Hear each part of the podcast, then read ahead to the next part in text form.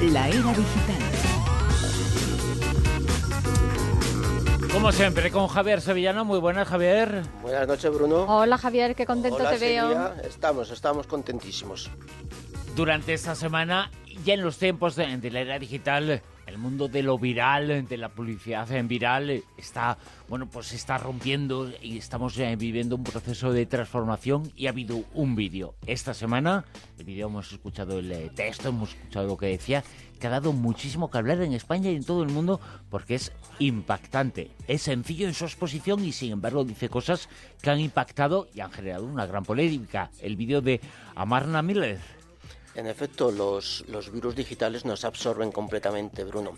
Y este concretamente de Amarna Miller, que es un spot para el Salón Erótico de Barcelona que se va a celebrar próximamente, eh, lleva ya casi 3 millones de, de- visualizaciones en poco más de 4 o 5 días, no llega a la semana creo, y ha levantado todo tipo de apoyos y de polémicas para Amarna que recordemos es la intérprete, pero no es la realizadora de- Sí, sí. del vídeo. Mm. De todas formas, eh, pues se puede pensar que su pensamiento es eh, más o menos parecido, que seguramente hubiera firmado lo que ella dice. Has estado hablando con, con ella, ¿no? En efecto, hemos mantenido un encuentro telefónico con ella y periodístico y ha sido muy interesante porque nos ha descubierto a una persona con una cabeza muy bien amueblada. Que nos decía, por ejemplo, Pues o, no. o será mejor escucharlo, ¿no? Yo creo que es mejor escucharlo. Amarna, hola, buenas noches. Hola, buenas noches. ¿Quién es Amarna Miller?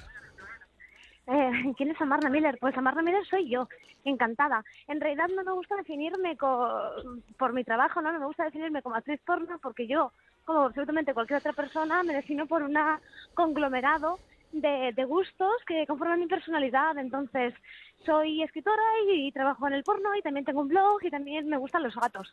Así que definirme por mi trabajo me parece como simplificar demasiado los matices que, que me componen pues a mí y a cualquiera. Miller tiene un porqué en el dramaturgo Henry Miller, ¿no? Eh, sí, exacto. Por eh, Miller es por Henry Miller, aunque he de decir que tampoco es mi, mi escritor favorito, pero todos mis escritores favoritos tienen nombres muy raros. Entonces, si yo me ponía Marna de, de, de nombre, pues el apellido tenía que, que reducirse. Claro. Pero sí, desde luego mi pasión por la lectura es, es grande, es muy grande. Y Lo de Amarna, eh, tengo entendido que es por una pasión por el Nilo. Una pasión, me encantan los ríos. Los no, no, no. no, no, no, esto es ironía. Eh, me gusta mucho el arte, bueno, de hecho estudié Bellas Artes y eh, en, en la historia del arte hay un periodo que me gusta mucho, que es el periodo márnido, eh, en un momento en el que la capital de, de Egipto se movió pues de, de Tebas a Amarna, que... Y bueno, por eso escogí el nombre, básicamente. El espectro que cubre Amarna es el de cualquier persona de su edad. El espectro que cubre es el de cualquier persona de mi edad, qué maravilla. Eh, sí, bueno, desde luego soy una persona con intereses, la literatura es uno de, de mis pasiones, el arte es otra de mis pasiones, así que cuando interseccionan estos dos campos, pues encantada de pertenecer a ello. ¿Cómo has llegado tú al, al vídeo de- del Salón Erótico de Barcelona? Pues me propusieron ser portavoz del salón hace unos cuantos meses, desde luego dije que sí y cuando, cuando estuvimos hablando de qué manera se iba a promocionar, pues se puso sobre la palestra el hacer este vídeo promocional. Me propusieron el guion, Carles se portó genial, Dime más son unos auténticos profesionales y quedó pues un libro, un libro, perdóname, un, un vídeo con el que estoy muy muy contenta, muy orgullosa. Lo que narramos es algo que todo, todo español sabe y conoce, pero todavía duele el, el verlo reflejado en un minuto y medio y todo junto. Que existe corrupción no es un secreto, que el tráfico eh, que el tráfico, perdóname, que sigue existiendo eh, homofobia, que sigue existiendo eh, una necesidad de regularizar el trabajo sexual, son todo hechos que conocemos, pero bueno, verlo todo junto pues Eh, la sexualidad, el comienzo, la iniciación sexual o cómo debe afrontar un joven eh, esta etapa, ni está en, eh, en su formación escolar, ni está en su formación en su casa, en su entorno, sino que desgraciadamente y hoy por medio de, Internet está más accesible que nunca en, en, Internet, en los vídeos porno que, que bajan de los chicos y chicas. Esto es un tema que no hemos solucionado todavía. Exacto, bueno, porque todavía el problema que, que padecemos en, en España, bueno, y en el mundo en realidad, es que la sexualidad sigue viendo como un estigma, ¿no? Es un tema tabú. Entonces, negamos a nuestros hijos, por parte de, por parte de padres y educadores, negamos a, a los niños y adolescentes una educación sexual eh, y diría una, una buena educación sexual, pero voy a decir cualquier educación sexual, porque ahora mismo es absolutamente nula. Eh, y si no lo afrontamos con ellos, pues lo que van a hacer va a ser buscar respuestas a sus preguntas eh, por otra parte, y esa otra parte implica eh, el boca a boca e Internet. Internet es pornografía. Pero claro, el problema que estamos poniendo aquí sobre la palestra no es que el porno presente una, relación verosímil, porque no es su labor la, la, de educar. El problema que estamos poniendo sobre la palestra es que los niños no tienen educación sexual. Yo quería hablar contigo también que eh, efectivamente este el, vídeo que habéis hecho eh, ha impactado mucho en la sociedad, pero también has recibido muchas críticas y con ellas las has recibido tú personalmente, pero mm, eh, tú comulgas completamente con el contenido del vídeo, ¿no es así? En realidad el vídeo se parece mucho al discurso que, yo siempre eh, he dado a los medios de comunicación, pero yo no soy la guionista ni yo he grabado este vídeo, entonces me resulta interesante que se me utilice a mí un poquito como cabecilla, eh, como cabeza de turco para para saldar deudas de alguna forma. Lo que yo lo que yo estoy sintiendo y lo que más me molesta en realidad es que los golpes duelen el doble cuando vienen por parte del colectivo al cual tú intentas apoyar y representar. Y ese colectivo es el, feminismo. Cuando a mí me surgen estas, eh, estas críticas y este, este acoso constante por parte del sector que yo estoy intentando proteger, duele, duele mucho. Ayer hablando con un periodista decía que, bueno, pues que tengo callo, pero también tengo corazón.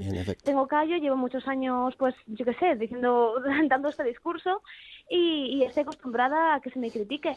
Pero claro, cuando cuando es a, este nivel y de parte de la gente que, más duele, pues bueno, no sé, a lo mejor tenemos que replantearnos que el feminismo no es ir en contra de la otra, ni intentar eh, criticar eh, las cosas con las que no empatizas, sino tener sororidad y, estar una junto a la otra, dándonos la mano y caminando hacia el bien común. Eh, ojalá pudiese vivir rodando únicamente pornografía feminista, pero es que no existen suficientes productoras como para poder elegir hasta ese punto. He rodado mucha pornografía mainstream, hay ciertos, eh, ciertas prácticas que a mí me resultan atractivas, también he rodado muchas cosas con las cuales pues ni estoy de acuerdo ni, ni me siento a gusto al recordarlas, pero bueno, como en cualquier trabajo yo creo, ¿no? No vas a estar 100% de acuerdo con absolutamente todo lo que haces, a veces te toca hacer cosas pues que a lo mejor no pues no van en la misma línea que tu discurso. Tú puedes ser un periodista que igual le encanta hacer deportes, pero no siempre va a ser un partido de fútbol. A veces te tocará pues entrevistar a un político y no te gustará. Entonces, vamos, que esto pasa en la pornografía como en cualquier otro otro ámbito. Y es importante decirlo porque parece que cuando decimos las trabajadoras sexuales que no todo es de color de rosa, se nos victimiza. Es como, claro, claro, es que para haberte metido otra cosa. Me gustaría que me hablaras un poco de tu faceta como escritora. Manual de psiconáutica. ¿Qué nos cuentas en ello? ¿Qué, qué vemos? ¿Qué, ¿Cuáles son las imágenes que nos ofreces? Ay, menudo cambio de registro. Bueno, manual. Hay que venderse también un poquito, ¿eh? Claro. mujer. Manual de Psiconáutica es un libro que publiqué el año pasado, en el 2015, a través de la editorial Lapsus Calami, y es una, una mezcla de poesías y, y fotografías, todas hechas por mí. Eh, para mí yo siempre digo que este libro es meterse, meterse dentro de, mi cerebro, ¿no? Em, descubrir mis, mis llanuras, mis laberintos y los rincones más recónditos de, pues, de mi ser. Porque al final por mucho que la gente me conozca a través de las entrevistas, esa es la marna más, pues más mediática, ¿no? La, la que, la que realmente te habla sobre porno, sobre feminismo sobre cómo regular la industria. Pero a nivel personal, a nivel mm, mi vida, pues mis, mis emociones, mis amigos, mis, las personas de mi entorno, eh, cómo, cómo siento, eh, cómo, cómo asumo ciertas cosas que me han pasado en la vida, eh, pues tampoco hablo demasiado de ello. Y en este libro está, está reflejado. Está la marna más, más, más, más eh, personal, por así decirlo, ¿no? Sí, la marna más personal, así lo definiría. Ahí es donde has vertido mm, de forma más profunda tu, tus conocimientos de bellas artes que adquiriste en la carrera, tal vez. bueno, bueno, yo quiero pensar que esos no son los, los más mejores conocimientos de bellas artes. Siempre se puede avanzar. Un poco más. Poco a poco, digamos que, que, vamos hablando en los principales medios o en, muchos medios de temas que, que, no habíamos tocado hasta ahora. Eh, ¿Qué crees que va a aportar el, tema mm, Internet, la, la, mm, la influencia digital en, en todos estos temas? Bueno, mira, ayer justo tuve un momento de bajón después de toda esta lluvia de críticas que, que me cayó en, en, Twitter sobre todo. Y hablándolo con mi chico, que estaba yo pues un poco eso, un poco de, bajón, me dijo, mira, simplemente eh, tengas detractores o tengas gente que te apoya, simplemente el hecho de que estés poniendo este tema en los medios de comunicación y que se está hablando de que existen personas dentro del porno que lo hacen porque quieren y que tenéis un discurso y que existís y que, bueno, que necesitáis que se os da a vuestro discurso, simplemente por, por eso ya estás llevando, ya estás llevando tus palabras a un público que normalmente no te escucharía y solamente por eso merece la pena. Así que bueno, esa forma positiva en la cual yo me quiero tomar todo este, todo este revuelo que se está montando. Pues de acuerdo, Amarna. Muchísimas gracias por ello y esperamos seguir tu trayecto. No te, preocupes que así lo haremos en Twitter y en todo lo que podamos.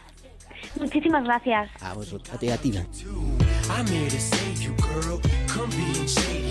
Pues yo creo, Javier, que si alguien tenía dudas, eh, la conversación escuchar a Marna es, eh, bueno, pues es fascinante y escuchamos a una persona que eh, cuenta las cosas eh, como la siente y que además es muy polifacética en muchas cosas y tiene trabajos de todo tipo. ¿eh? Y por lo que pude apreciar de ella, muy transparente. O sea, es mm. tal como lo cuenta, no, no tiene dobleces en, en, el mensaje que quiere enviar a la sociedad. Vamos a comentar algunas otras eh, noticias. Por ejemplo, en la era digital os hablamos ahora de la tecnología de imágenes por terahercios. ¿Qué es eso? Pues mira, es una eh, tecnología desarrollada por el famoso MIT que del que tanto hablamos aquí y por una empresa de los Estados Unidos.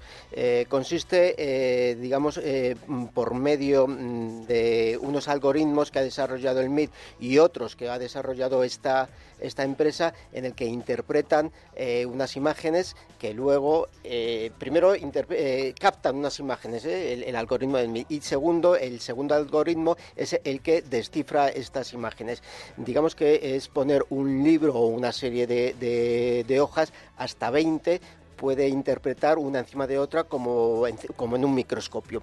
Eh, lo que ocurre es que solo en nueve, hasta nueve hojas, puede eh, saber lo que podemos saber lo que hay en esas hojas. Es tan potente esta, esta tecnología que puede hasta mm, interpretar los famosos captchas de las, de las páginas web y, resolverlo. ¿no? Es un em, sistema que, por ejemplo, el Metropolitan Museum de, de Nueva York está investigando con ello y está muy interesado por porque le va a permitir investigar eh, sobre libros que son tan antiguos y están en, tales condiciones que no es posible abrir y, si va con esta tecnología saber qué es lo que hay en esos libros. ¿Quién os ha olvidado de alguna de algunas eh, contraseñas? Bueno, pues eh, yo creo que todos nos ha pasado que los números pins, las contraseñas, al final son un caos y un olvido tremendo, una detrás de otra. vivimos la era de las contraseñas que se puede solucionar gracias a este avance que es el envío de contraseñas, pero utilizando el cuerpo humano. Exactamente, hasta ahora nosotros sabíamos que en los dispositivos móviles y ratones táctiles, eh, poniendo la yema del dedo, pues se desbloqueaban, ¿no? Incluso también los hay que por eh, el iris también es la contraseña que puede acceder a estos dispositivos. Bueno, pues ahora eh, una, la Universidad de Washington ha conseguido que eh, es, eh, empleando estos dispositivos, descifrando eh, los valles y las crestas y valles que tenemos en, la yema de los dedos, que conforman nuestra seña de identidad en las huellas digitales, lo transforman en una serie de datos que viajando a través de nuestro cuerpo por baja frecuencia, por menos de 30 megahercios, tocando con otra mano un dispositivo externo que mm, sea electrónico y que necesite de una contraseña eh, para poder eh, abrirlo, por ejemplo, las famosas puertas que se abren por medio de electrónicamente, pues nosotros con un dedo eh, presionamos el teléfono, el sensor del teléfono y con la otra mano simplemente tenemos que abrir la puerta y digamos que la contraseña viaja desde el teléfono móvil a través de nuestro cuerpo para abrir la puerta. Esto, esto va a tener aplicaciones médicas bastante importantes, bastante mm, muy interesantes. Y hablamos ahora de la aplicación de la semana, que tiene que ver con el arte, tiene que ver con el Museo del Prado. Sí, pues, las aplicaciones del Museo del Prado desde hace unos años, eh, casi dos años, eh, se han convertido en unas aplicaciones maravillosas porque nos permiten disfrutar de prácticamente toda la colección del museo eh, a un clic. ¿no? Eh, hay una cosa, muchos museos permiten hacer fotografías, el Museo del Prado no. ¿Por qué? Pues porque la aplicación que tiene el Museo del Prado es maravillosa y no necesitamos eh, ir con la cámara estorbando y molestando a otros visitantes porque la precisión de detalles y, la amplitud de obras que podemos visitar con la guía del Prado es maravillosa. Está disponible eh, para iTunes y para Google, eh, para Android por 5,99 pero solo en tablets. ¿Y tiene también audio? Tiene también audio, creo recordar que en parte de ello tiene además te, te muestra la historia propia del museo. La era digital, eh, las noticias eh, del mundo que viene del mundo que ya está aquí, el mundo del eh, futuro que se ha hecho presente gracias a las modernas tecnologías. Una información que nos trae semana a semana aquí, siempre Javier Sevillano. Javier, muchas gracias. Muchas gracias, buenas noches y hasta la semana que viene.